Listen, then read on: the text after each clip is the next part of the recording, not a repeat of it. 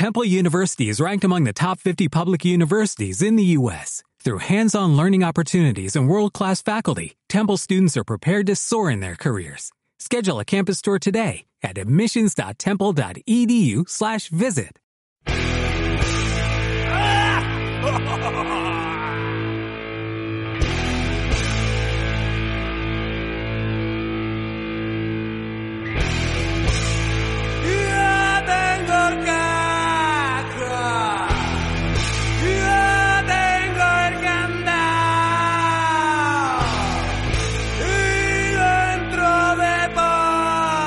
Derby Variant, el ciclomotor automático con la más avanzada tecnología.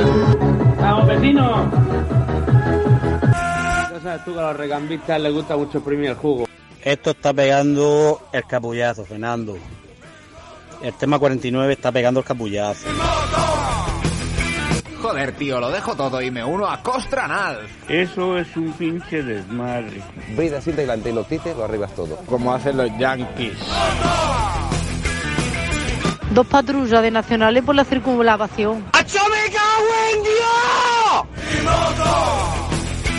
Eh, estás sintonizando la ceja del Medraguito, emisora dos tiempos. Venga, ya estamos grabando, arranca. Los hijos del Medraquí, tu emisora dos tiempos.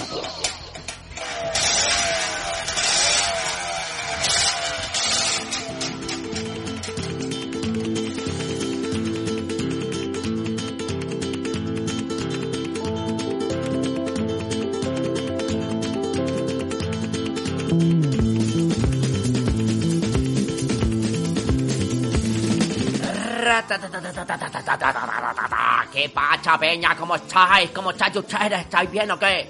Soy Peter Sonámbulo. Estoy aquí en Los Hijos del Metraquit, segundo programita que estamos haciendo. Y hoy vamos a presentar a Cristian El Grasas.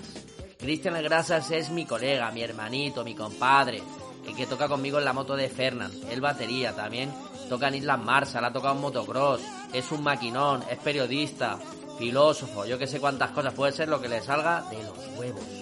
Y bueno, espero que hoy me escuchéis guay porque me he pillado un equipo millennial de, primera división con micros de oro rumano y esto suena, mira, mira cómo suena, mira, mira, mira. O sea, lo- los agudos no me los pilla muy bien, pero en realidad canto de la hostia. Eh, bueno, eh, vamos a. Voy a poner un temita primero, ¿vale? Para calentar un poco. Me voy a abrir una cervecita y vamos a llamar a Cristian para ver cómo, cómo le va la vida. Y bueno, eh, quería poner hoy al gobierno, ¿vale? Eh, eran, o sea, son los que eran de government antes y ahora se han como reconvertido un poquito al gobierno, se llaman el gobierno y han sacado disco nuevo y tal, que sacan, lo sacan en Fall Records y cantan en castellano ahora y está de puta madre. Vamos con ello.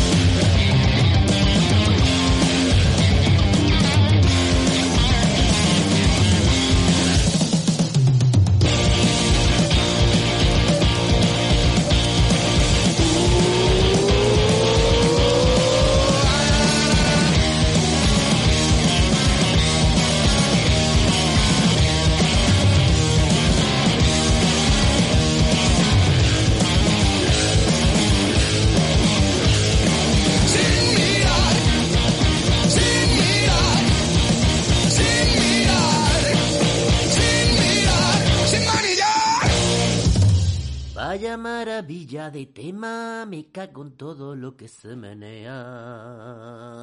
Me gusta mucho. Bueno, eh, Cristian, eh, lo tenemos ya al otro lado de la línea. Hemos creado una conexión eh, por Bluetooth intergaláctica. Y directamente, Cristian, colega, te quería preguntar, para que la gente también te conozca un poco, ¿quién es Cristian Grasas, tío? ¿Quién es Cristian Grasas? Una pregunta muy metafísica, que a ti te mola. ¿Y cómo descubriste la movida moped? Venga, tío, cuéntanos un poquito la mandanga. Hola, ¿qué tal? Pues gracias por contar conmigo, acordaros de mí para lo que sea. Siempre se agradece, como cuando tu cumpleaños, ¿no? Aquí estamos. Es una pregunta un poco como cuando te dicen, hola, ¿qué tal? Pues ¿qué vas a contestar? Básicamente. ¿Quién es Cristian el Grasas? Es una pregunta que es muy buena, es buena, porque tiene una mezcla ahí de, de metafísica con... Aprovecha este momento para hablar de todo lo que has querido hablar sobre ti, ¿no? Pero bueno, lo voy a resumir. Cristian el Grasas soy yo. ¿Yo? Sí, tío, soy yo. Y bueno, el apodo del Grasas me lo puso Rogelio, eh, más conocido en el mundo de la música como Tumba Swing, porque tocaba con. Fui a tocar con, con, un grupo que él tenía por entonces en Valencia, por entonces me refiero, pues yo que sé, por los 2000 o así. Y fui a hacer una especie de prueba a la batería y me dijeron, ¿cómo te llamas? Y dije, Cristian. Y me dijeron, con esa mierda de nombre no puedes tocar aquí en este grupo, que era Desguace. Entonces, entre todos, que también estaba Pablo y Nuño, Peña brutal, muy guay, pues dijeron, no, tío, tiene que ser un nombre un poco más guarro, más sucio, más, asqueroso, más grasiento. Y ese grasiento ya se me quedó para siempre. Ha sido el único mote que me ha gustado a lo largo de mi vida. Eh, como Cristian el me conoce en el mundo del... Me estoy enrollando, bueno, pero para abreviar. Como Cristian el Grasas me conocen un poco en el mundo de la música y mis amigos. Mi madre, por ejemplo, no, tiene ni, idea de que esto, esta realidad existe. Y eh, aparte de Cristian el Grasas, pues también soy pues el Maracas en otro entorno, o Cristiano, o Cristian, básicamente. Descubrí la movida moped en un tiempo, era unos tres años, no recuerdo bien, en el que yo escribía mucho, es decir, me ganaba la vida de escribir y escribía sobre contracultura, sobre todo, eh, todo lo que tiene que ver con ella, ¿no? La subcultura en todas sus variantes, la música, el arte, pero siempre desde un punto de vista, ¿no? De, de, la, de, de la, alternativa a la industria cultural y todo el rollo este. Total, que me veía básicamente a diario desesperado por encontrar historias interesantes, nunca na narradas hasta entonces, a ser posible vivas, ¿no? Y paradójicamente, en mi búsqueda no, yo no lo encontré y un colega, un amigo que se llama David, David Muerte, eh, lo vio por internet a través de un artículo, un reportaje que les había, que había hecho el periódico de Barcelona a, a, Moped a los Variolos, si no me equivoco. Ahora ya mi memoria siempre es mala. Y bueno, me voló un poco la cabeza. Claro, la historia es que mmm, el reportaje del periódico estaba muy bien y a nivel mediático, pues es el periódico tiene mucho, mucho tirón y tal, pero estaba clarísimo que había mucho más que contar y muchísima más chicha que lo que podía haber abarcado ese reportaje. Yo lo descubrí así un día cualquiera, entre semana, en casa, bebiéndome unas birras mientras escribía un artículo sobre el mundo canalla de, principios del siglo de Barcelona o, o, haciendo una entrevista a un grupo de música o algo así y flipé. Y ese fue, digamos, el descubrimiento, ¿no? Eh, bueno, Cristian, eh, por supuesto que te lo pregunto. Eh, cuando nos hacen entrevistas juntos, bien es cierto que, que no me callo ni bajo el agua, pero en este caso, como, como artista invitado que eres, te voy a dejar que te explayes como, como tú gustes.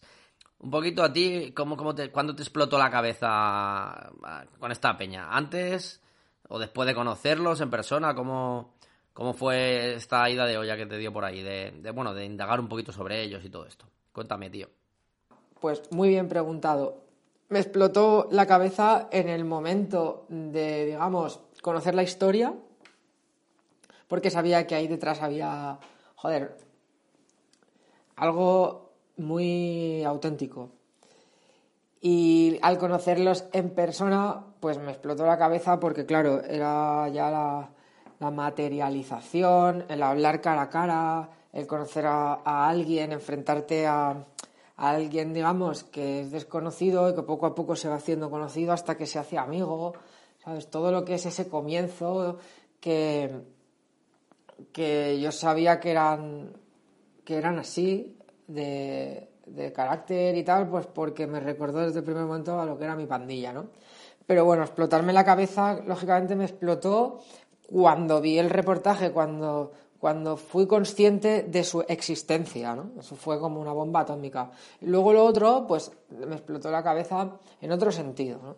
Más, más profundo, ¿no? Pero no en plan voladura de sesos, en plan, Dios, ¿esto qué es, tío? ¿Cómo mola? Llamando a los colegas y liándola con... Yo vivía en Barcelona por entonces llamando a mi jefe de Madrid en plan, esto mola un huevo, tío, llamando a todo el que podía estar relacionado con este mundo o con, o con interés por este mundo, ¿no? Madre megua, qué bien habla mi Cristian, me cago en todo. Y te quería preguntar, porque claro, yo me acuerdo que escribiste sobre, sobre los variolos, pero ¿qué te parecen los culebras de Murcia, por ejemplo? Eh, o los marranos de Chicago, que estuvimos con ellos cuando nos invitaron, ¿te acuerdas? Que lo pasamos en grande, por cierto, eso, eso hay que repetirlo porque fue la hostia. Entonces, un poquito, porque imagino que tú empezaste con los variolos y luego ya pues has conocido los culebras, los marranos de Chicago y tal. Entonces, ¿qué te parecen estas, estas digamos, estas dos movidas unidas a, a los variolos que, que, forman entre todos uno, ¿no? Eh, me parecen, tío, yo he conocido a los variolos los primeros, además en una época que yo estaba escribiendo mucho sobre Barcelona y sobre, sobre su extra radio y su vida canalla, ¿no? Que es justamente la otra cara de la Barcelona que, que, que, le venden a todo el mundo, ¿no? Que es una puta mierda. Eh, pero igualmente eh, es como lo mismo, pero en otro sitio. O sea, ¿cómo te diría? Es como si tienes un colega australiano que le gustan los mismos grupos que a ti de música, ¿no? Entonces, lo único que cambia un poco es el ecosistema, ¿no? Pero nada más, ¿eh? pues en Murcia, en Murcia tienen un, un entorno ahí pues más de huerta y tal, pues entonces, por ejemplo, la fiesta que, que, que organizan allí, pues tiene todas esas ventajas, ¿no? De estar como más ahí al aire libre, a tu bola, a diferencia de, por ejemplo, lo que yo he conocido de los variolos, pues que es más un, algo muy urbanizado, ¿no? Todos con carretera, hormigón y tal. Entonces, ¿qué, qué me parecen? O sea, me parecen exactamente en el buen, lo mismo, en el buen sentido. Lo mismo en el buen sentido. Los marranos de Chicago, pues unos, unos tíos de la hostia que se han atrevido a venir hasta aquí para conocer todo lo que está pasando, ¿no? Ya, esto es una historia ya que, que, que, que, atañe a, a, a, estas bandas, ¿no? No a mí. Pero bueno, como para contestar a la pregunta. O sea, yo creo que al final son una gran familia que de alguna manera tienen algo en común, que aman mucho y que más o menos, ¿sabes? Más o menos están todos zumbados, en el buen sentido. Entonces me parecen las pollas, tío. O sea, yo no he conocido algo, mira que, por ejemplo, en el mundo de la música, ¿no? Que al final es un poco todo... ¿Cómo se dice? Pues todo el tirón musical, ¿cómo se dice? A ver si me sale. O sea, quiero decir, por ejemplo, la música, ¿no? Entendida un poco como una como una subcultura, ¿no? Que atiende un poco a las exigencias de la juventud y todo esto, ¿no? Pues ha tenido un tirón durante muchos años muy grande, ¿no? Y que de alguna manera, pues bueno, mucha de ella se ha comercializado y otra pues continúa ahí más o menos en la sombra, ¿no? De, de, de todo eso. Pero, pero creo que desde hace décadas en la música, por ejemplo, no ocurre algo que tú no puedas predecir que va a ocurrir, ¿no? O sea, es, la música básicamente ya es como que hace mucho tiempo que está todo hecho. O sea, que un tío se baje del escenario y te mire a la cara con el micro ahí con cara de asesino, es que eso ya no impacta. Y así todo, o sea, ya tiene que prenderle fuego a la sala o entrar por una ventana con un Mustang descapotable, tío, y, meterse el micro por el culo, que incluso así, ¿sabes? Yo qué sé. Sin embargo, la propuesta o un poco todo esto que hacen eh, la Moped Barna Crew, bueno, toda la cultura Moped, eh, entendida desde el punto de vista de, los variolos y de, los marranos y los culebras, no más como banda así, ¿no? Eh, gang, ¿no? La Moped Gang. Eso, tío, eso, eso no ha pasado nada así desde hace mucho tiempo. Eso es lo, lo que mola. Eso es lo que mola. O sea, es algo que te. que, que, que no te lo esperas, te asombra, te deja flipado. Es muy difícil de ver a día de hoy. Sí, bueno, eso está claro, eso está claro que, el mundo del rock and roll, pues bueno, igual nos sorprende menos también porque al estar más al día, por así decirlo, o más metidos, pues hemos visto ya muchas movidas, ¿no? Eh, pero claro, ves algo de esto de motos, tío, que, que no conoces y te quedas alucinado de esta pandilla que es un poco como nosotros en, en nuestra época, las calles blancas o cosas así, ¿no? Entonces, eh, te quería preguntar, tío, por la fiesta que hicimos, si recuerdas, eh, en el Rockstar, que presentábamos eh, tu revista Overground, pero me molaría que, porque claro, yo digo Overground y la peña dice, pero ¿qué he hecho de Overground? No sé lo que he hecho el Overground. Entonces, vamos a explicar un poquito, eh, pues eso, qué es lo que presentabas en la sala Rockstar de Benidorm, que tocamos la moto de Fernand y los putos Oddballs, que me acuerdo que hizo el cartel Sergi Dinamita, además un cartelazo espectacular. Entonces, bueno, resumiendo eso, qué es lo que presentabas allí en esa fiesta y molaría que contaras la anécdota de- del concierto nuestro en el sótano. eh, ¿qué, qué ocurrió? Cuéntanos un poquito, Cristian. Pregunta 4. ¿Qué presentabas? Pregunta 4. ¿Qué presentabas en la sala Rockstar de Benidorm? ¿Y qué pasó en vuestro concierto de la moto de Fernand? En la sala de Rockstar de Benidorm, el verano de 2020, creo que era, o 2019, presentábamos un proyecto que tenía yo eh, periodístico, que se llama Overground Magazine, y donde eso, yo seguía un poco desarrollando todo el asunto este de la contracultura, atendiendo un poco a, a- digamos, a hechos noticiosos, a ser posible, y también a intentar rescatar todas estas aventuras que de alguna manera los jóvenes, ¿no? Los jóvenes entre un intervalo de edad muy amplia, ¿no? Porque joven, ya quién es joven, ¿no? O sea, nos creemos que somos jóvenes, tío. pero Con 37 años, por mucho que te creas que eres joven porque sigues ahí en el rollito y tal, pues no eres joven. Eso es una historia que ya solo ocurre un poco en la época esta posmoderna en la que vivimos nosotros, la eterna juventud esta, ¿no? Que te crees que eres joven incluso hasta con 69 años, ¿sabes? Eh, entonces, bueno, recuperar un poco la historia de los jóvenes en el sentido de lo que había sido desde los 50 hasta finales de los 70, que, realmente eran jóvenes. O sea, era Peña que pues con 16 años más o menos se iba de casa, pues uno se iba a escribir, otro se iba a hacer surf, el otro se iba a hacer motos, el otro se iba a la montaña a escalar, y un poco así, pero muy jóvenes, ¿no?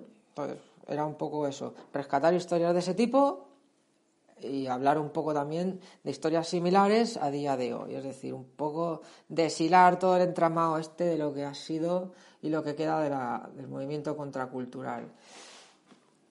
Yo presentaba ese proyecto y claro, en ese proyecto, o sea, en la presentación de ese proyecto, ¿no? Consistía pues en unos conciertos, unas pinchadas y tal, todo muy guay y de repente, pues claro, lo que más moló, o sea, lo que más moló, que la peña yo creo que eso no se lo va a olvidar, es que tocábamos la moto de Fernán y al final del concierto aparecieron, a ver si no, los variolos y los culebras, porque estaba Fernando de los culebras y no sé si alguien más, pero yo tengo muy mala memoria.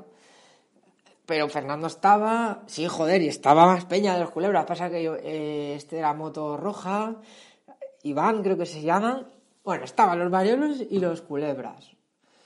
Y estábamos tocando y a mitad de, de canción y tal entraron ahí como haciendo caballitos, quemando rueda, montando un cirio ahí brutal, tío. Que eso fue, vamos, un final apoteósico. O sea, ya le gustaría, por ejemplo, a Metallica tener un final así. Y nada, a la Peña pues le gustó mucho, aunque todos se tuvieron que ir porque estaba intoxicando. Pero, tío, no sé, luego todo el mundo se acordó y, y lo pasamos muy bien. ya, tío, es que fue la hostia eso, ¿eh? Eso nos pasará una vez en la vida, porque la siguiente ya no nos va a sorprender.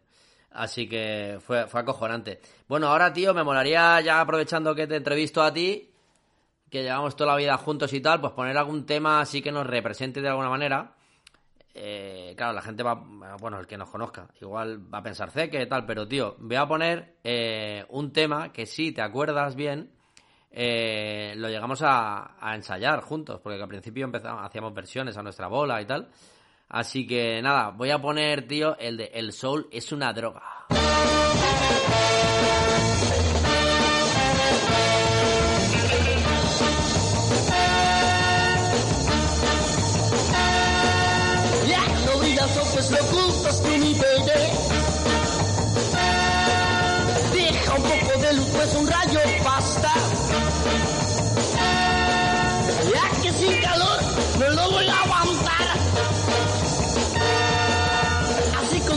Sonrisa déjalo pasar. Porque el sol es una droga, el sol es una droga, el sol es una droga, baby. Oh yeah. No sienta rencor, pues te ama a ti, baby. Y voy a pedirte que con tu mirada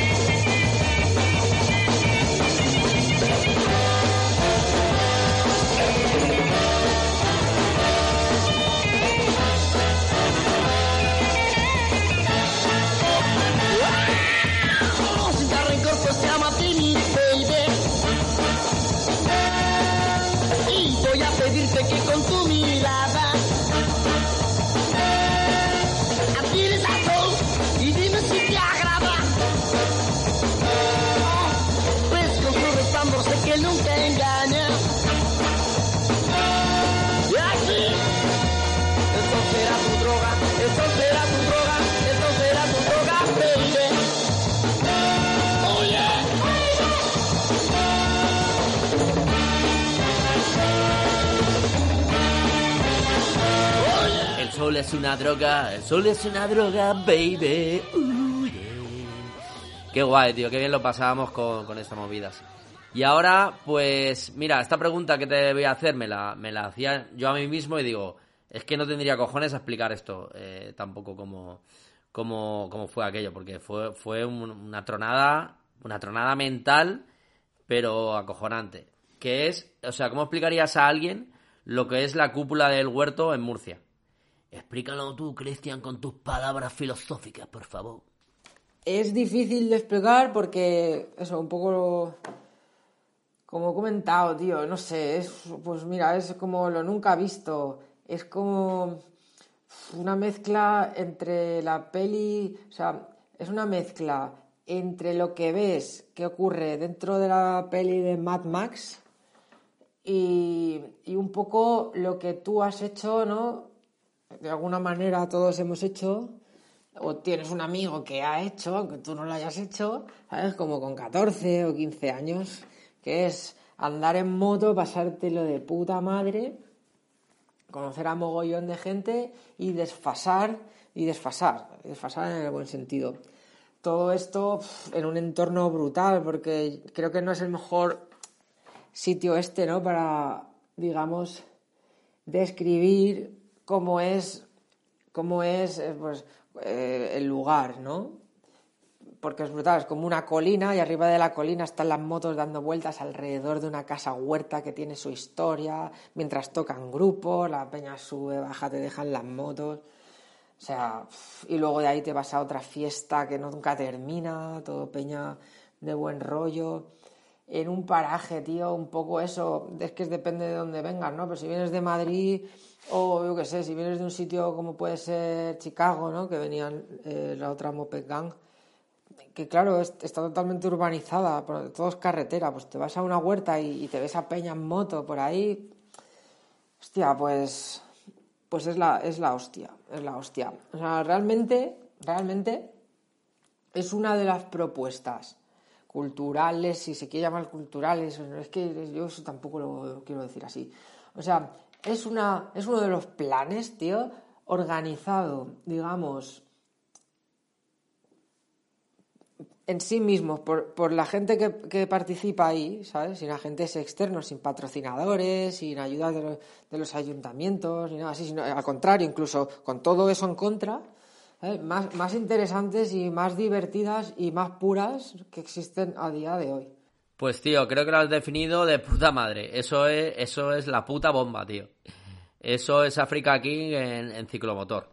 Eh, vale, pues tío, te quería preguntar también como escritor, sabes que, porque a, lo mejor alguna gente no, no conoce tu trayectoria, aunque yo creo que deberían, porque has hecho unos artículos cojonudos y no lo digo porque, porque sean mi colega, lo digo, lo digo de verdad.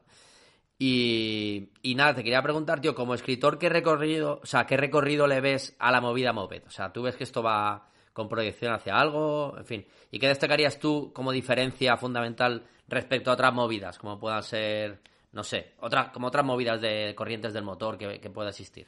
Cuéntanos.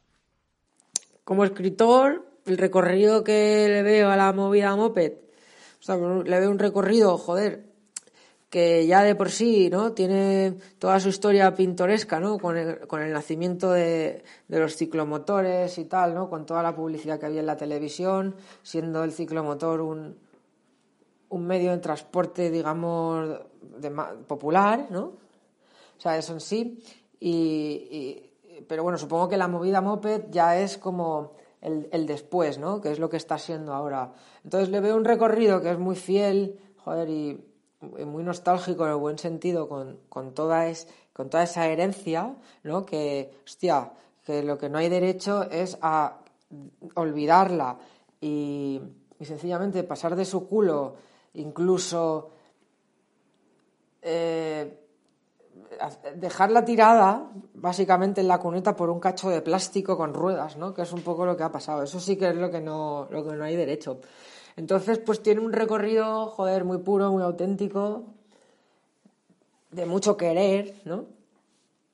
Y, y luego, dentro de sí, dentro de sí, por ejemplo, lo que yo he conocido, pues yo he conocido sobre todo un poco el corazón, por llamarlo de alguna manera, de los variolos. No tengo el gusto de estar mucho más tiempo con las otras bandas y tal, pero por ejemplo, los variolos eh, de Barcelona, ¿no? ahora no me acuerdo de, de es que tengo mala memoria, tío, Eh, el pueblo de donde eran ellos, ahora no me acuerdo, bueno, pues un pueblo de extrarradio que reúne, desde mi punto de vista como escritor, que me he dedicado justamente a este, a, este aspecto de, de, la, de la, la cultura o como se llame, reúnen justo los aspectos que yo creo esenciales dentro de lo que es, joder, una propuesta alternativa a toda la mierda, ¿no? Que un poco te venden, te venden en todo tipo de medio de comunicación, revistas, televisión, películas y todo el asunto. Y de hecho, a mí lo que, lo que más me flipa, lo que más me flipa es que viviendo yo en Barcelona cuando descubrí a los, a los variolos, para mí Barcelona, incluso en aquella tiempo, en aquel tiempo hace tres años, 2000, vamos a poner 2018, 2019, 2020, a día de hoy que estamos en el 2020, el año que viene también, seguirá siendo una puta mierda de ciudad, eh, totalmente burguesa, enfocada al turismo, por no decir vendida al turismo, ¿sabes? Pero que sin embargo te venden la moto como que es la ciudad del arte y, la ciudad de, la cultura y cosas así. Y sin embargo, lo que ha ocurrido en Barcelona eh, por ejemplo, desde los años 70, 80, 90 no lo sé, pero, bueno, y, el caso de los variolos, es que siempre ha sido el extrarradio el que, digamos, ha puesto a Barcelona, eh, ha puesto a Barcelona en el mapa desde el punto de vista de de la propuesta de la, de la, propuesta cultural, de la propuesta cultural realmente alternativa, ¿no? Que al final es en lo que consiste todo esto de, de la música, pues que no que, que va un poco relacionado pues, con el rock and roll, la música juvenil, por decirlo de alguna manera, porque claro, lo que sea, hay otras hay muchos estilos de música, pero de alguna manera pues la música juvenil hasta hace poco pues pues ha venido banderada por una serie de estilos muy muy concretos, muy concretos. Entonces los variolos, tío, eran chavales en general currantes, de extrarradio, con, con toda su pinta de pandilla. O sea, gente que yo creo que realmente la ciudad de Barcelona, o sea, lo que es la burguesía sin más, pues no quiere tener en Barcelona. o sea, un poco como lo que pasaba con la banda trapera del río, ¿no? O sea, es que es lo mismo. O sea, se repite la historia otra vez. O sea, resulta que la, la historia más, más interesante de Barcelona se desarrolla en su extrarradio y no en el, en el, en el centro. Entonces, ahí, ahí hay un recorrido y, y un entresijo, o sea, buenísimo, buenísimo para, para desarrollar con todo ya lo que todo ya lo que quieras desengranar desde la clase trabajadora desde, desde el extrarradio las políticas de, de ciudad todo todo. Y en cuanto y, la diferencia que tiene contra otras corrientes del motor pues pues la verdad es que que no tengo ni idea tío pero yo de esto tampoco te creas que entiendo mucho eh, por ejemplo, el encuentro simil a las pandillas de, fuera de la ley, pues tienen su similitud, en plan que van todos en moto y tal. Pero otras corrientes del motor, pues no sé, por la diferencia con el Fórmula 1, pues tú me contarás. No hace falta ni que, ni que lo digas. Yo no he visto a Peña con coches de Fórmula 1, con Ferraris por ahí, no sé, dándose pirulos, ¿sabes? Así como así. O sea, nadie tiene un Ferrari. Entonces, pues no lo sé. Yo creo que lo importante es, lo, que, lo que he dicho antes. lo importante es lo que he dicho antes, me parece de las mejores frases, tío. Como siempre, estás sembrado. Pues ahora viene, bueno, la, vamos a ir cerrando ya el programica. Eh, pero antes, antes, eh, vamos a dar paso a la publicidad, ¿vale? Que me están dando el toque desde, desde dirección. Y, y te lanzo la última preguntita, colega. Este camión pesa 13.000 kilos, transporta 40 toneladas, desarrolla 400 caballos de potencia. Pero de nada sirve la más avanzada tecnología en camiones, sin una avanzada tecnología en neumáticos. Tecnología Pirelli 0 grados, hoy por hoy, la tecnología del mañana. Robustez, potencia, estabilidad y sobre todo resistencia. Recuerden que Montesa fue triunfadora de la Copa de Europa. Me siento en forma. Lo ideal para desplazarse sería tener el confort y la rapidez de un coche unido al espacio de una furgoneta. Esto es la teoría y esto es la práctica. La Banet. Por eso la Banet es en su clase la más vendida del año. Banet. Dos vehículos sobre cuatro ruedas de Nissan Motor Ibérica. Los japoneses. Bueno, después de esta pausa publicitaria necesaria, eh, para cerrar ya el programa, Cristian, me gustaría saber, pues, un poco si tú, dado tu idiosincrasia de. ¿Cómo me gusta esa palabra, eh? Idiosincrasia. Mira cómo suena. Idiosincrasia. Me encanta. Pues te quería preguntar respecto a, a si tú, dada tu idiosincrasia otra vez, me estoy haciendo un bucle yo solo, tronco. No, que te quería preguntar si le habías comentado a alguien, eh, a algún personaje así conocido, como has hecho entrevistas varias a gente bastante importante, si a alguien le has comentado, le has hablado de, esta peña, ¿no? De esta movida. Esta pregunta, esto de una pregunta libre, es tocarte los cojones, pero bien, hombre. A ver si te preguntas algo interesante, tío. ¿No? Entonces, pues yo preguntaría qué personajes o con qué personajes hablé en cuanto yo conocí la historia, ¿no? Entonces, Directamente, la primera persona a la que contacté fue a Pedro Tembouri, que es el director este muy famoso, sobre todo famoso por su cortometraje Las, Mo- Las Psicoletes, que es un cortometraje de, que trata sobre unas tías, son tres o cuatro tías que van en mobilete y van por la carretera ahí pues a su rollo bebiendo, tal, escuchando punk rock y eso. Y van como engatusando a los tíos y cuando los tienen pues se los chuscan, ¿no? Se los follan y les cortan la polla y, se van haciendo collares. Y, así va transcurriendo el, el cortometraje y luego ya al final, pues, mientras que le persigue la Guardia Civil, un poco con toda, todo este rollo iconoclasta espa- español. Al final aparece, es que al final no lo cuento porque es que es un delirio ya, delirio extremo. Y se lo comenté a Pedro en plan, tío, eh, mira esto, como mola, no sé qué. El tío que, Pedro que es súper majo y mira que ahora está siempre grabando documentales ya para, no sé si para National Geographic sobre surf, yo qué sé. Pues el tío le encantó y tal, o sea, y no es por... eh, La cuestión de esta, de esta pregunta no es que yo tenga un amigo que, que hace pelis, ¿no?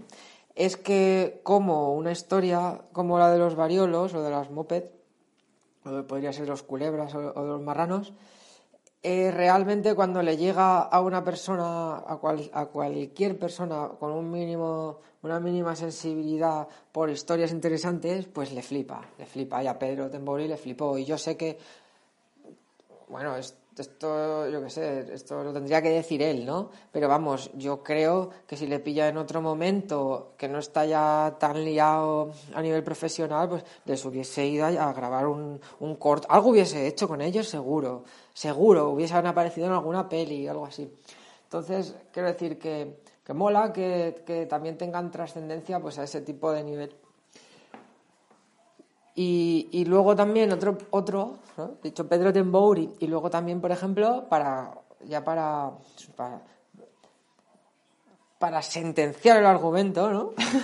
es que, por ejemplo, coincidió que, que yo tuve la suerte de entrevistar a, a García Alix, el fotógrafo este motero, que es, joder, una figura mm, que es, es, es, es una cosa fuera, fuera de lo normal, ¿no? O sea, está fuera del engranaje, ¿no? Extraordinaria, extraordinaria. De hecho, aquí en España, pues lo conoce quien lo conoce y le tiene en consideración quien le tiene en consideración, pero en Francia no sé si es, ¿cómo se llama? Señor de las Artes. Está, está condecorado como una cosa brutal. Pues él, cuando hicimos la entrevista, en cierta manera accedió a la entrevista, bueno, por- porque era gracias a una amiga y porque era para Chopper Monster, ¿no? Que él conoce la tienda y tal. Había muchos elementos a favor, pero justo para ver un poco de qué iba el rollo de Chopper Monster y lo que íbamos a hacer, le enseñaron la entrevista, reportaje que hicimos con De Variolos. Y claro, le moló mogollón. Dijo, tío, qué peña más auténtica, cómo mola, qué jepetos tienen, tío, qué pintas llevan. Y me dijo palabras textuales que lo saben, eh, que lo saben, eh, lo saben José y, y- todos los Variolos. Me dijo, tío, me, me encantaría ir a, a retratarlos. Y claro, eso es como si, yo qué sé, para un flipado del fútbol, pues Messi te dice, tío, a ver si echamos una pachanga un día o algo así, o es mucho más, ¿no? Total, que, que los variolos molan. Y a la peña que un poco ha vivido el mundo del motor, molan. Y, y, y bueno, lo único, lo único que quería yo recalcar, eh, antes de que este, esta, serie de, esta serie de entrevistas continúe, es que me parece una verdadera impostura que la Moped Gang haya decidido que el presentador sea un- una persona que, que anda en Harley Davidson. O sea, yo eso lo veo una impostura total, incongruencia absoluta.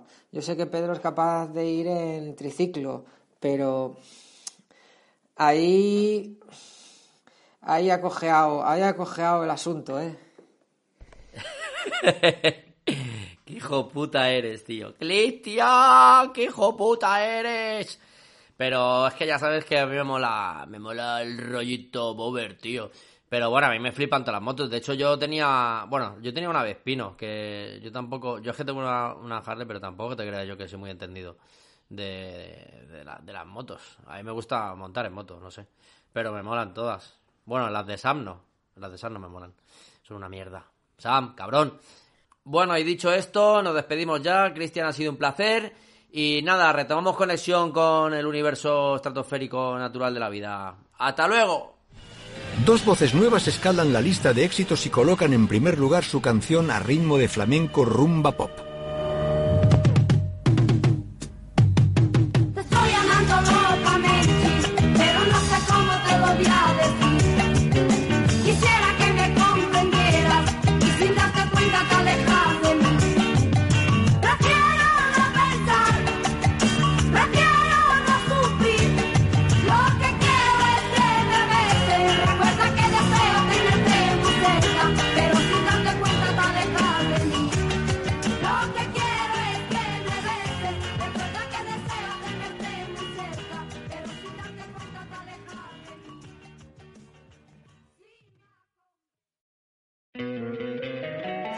Encantaría tener 100 dólares extra en tu bolsillo? Haz que un experto bilingüe de TurboTax declare tus impuestos para el 31 de marzo y obtén 100 dólares de vuelta al instante. Porque no importa cuáles hayan sido tus logros del año pasado, TurboTax hace que cuenten. Obtén 100 dólares de vuelta y tus impuestos con 100% de precisión. Solo con Intuit TurboTax. Debes declarar para el 31 de marzo. Crédito solo aplicable al costo de la presentación federal con TurboTax Full Service. Oferta sujeta a cambios o cancelación en cualquier momento.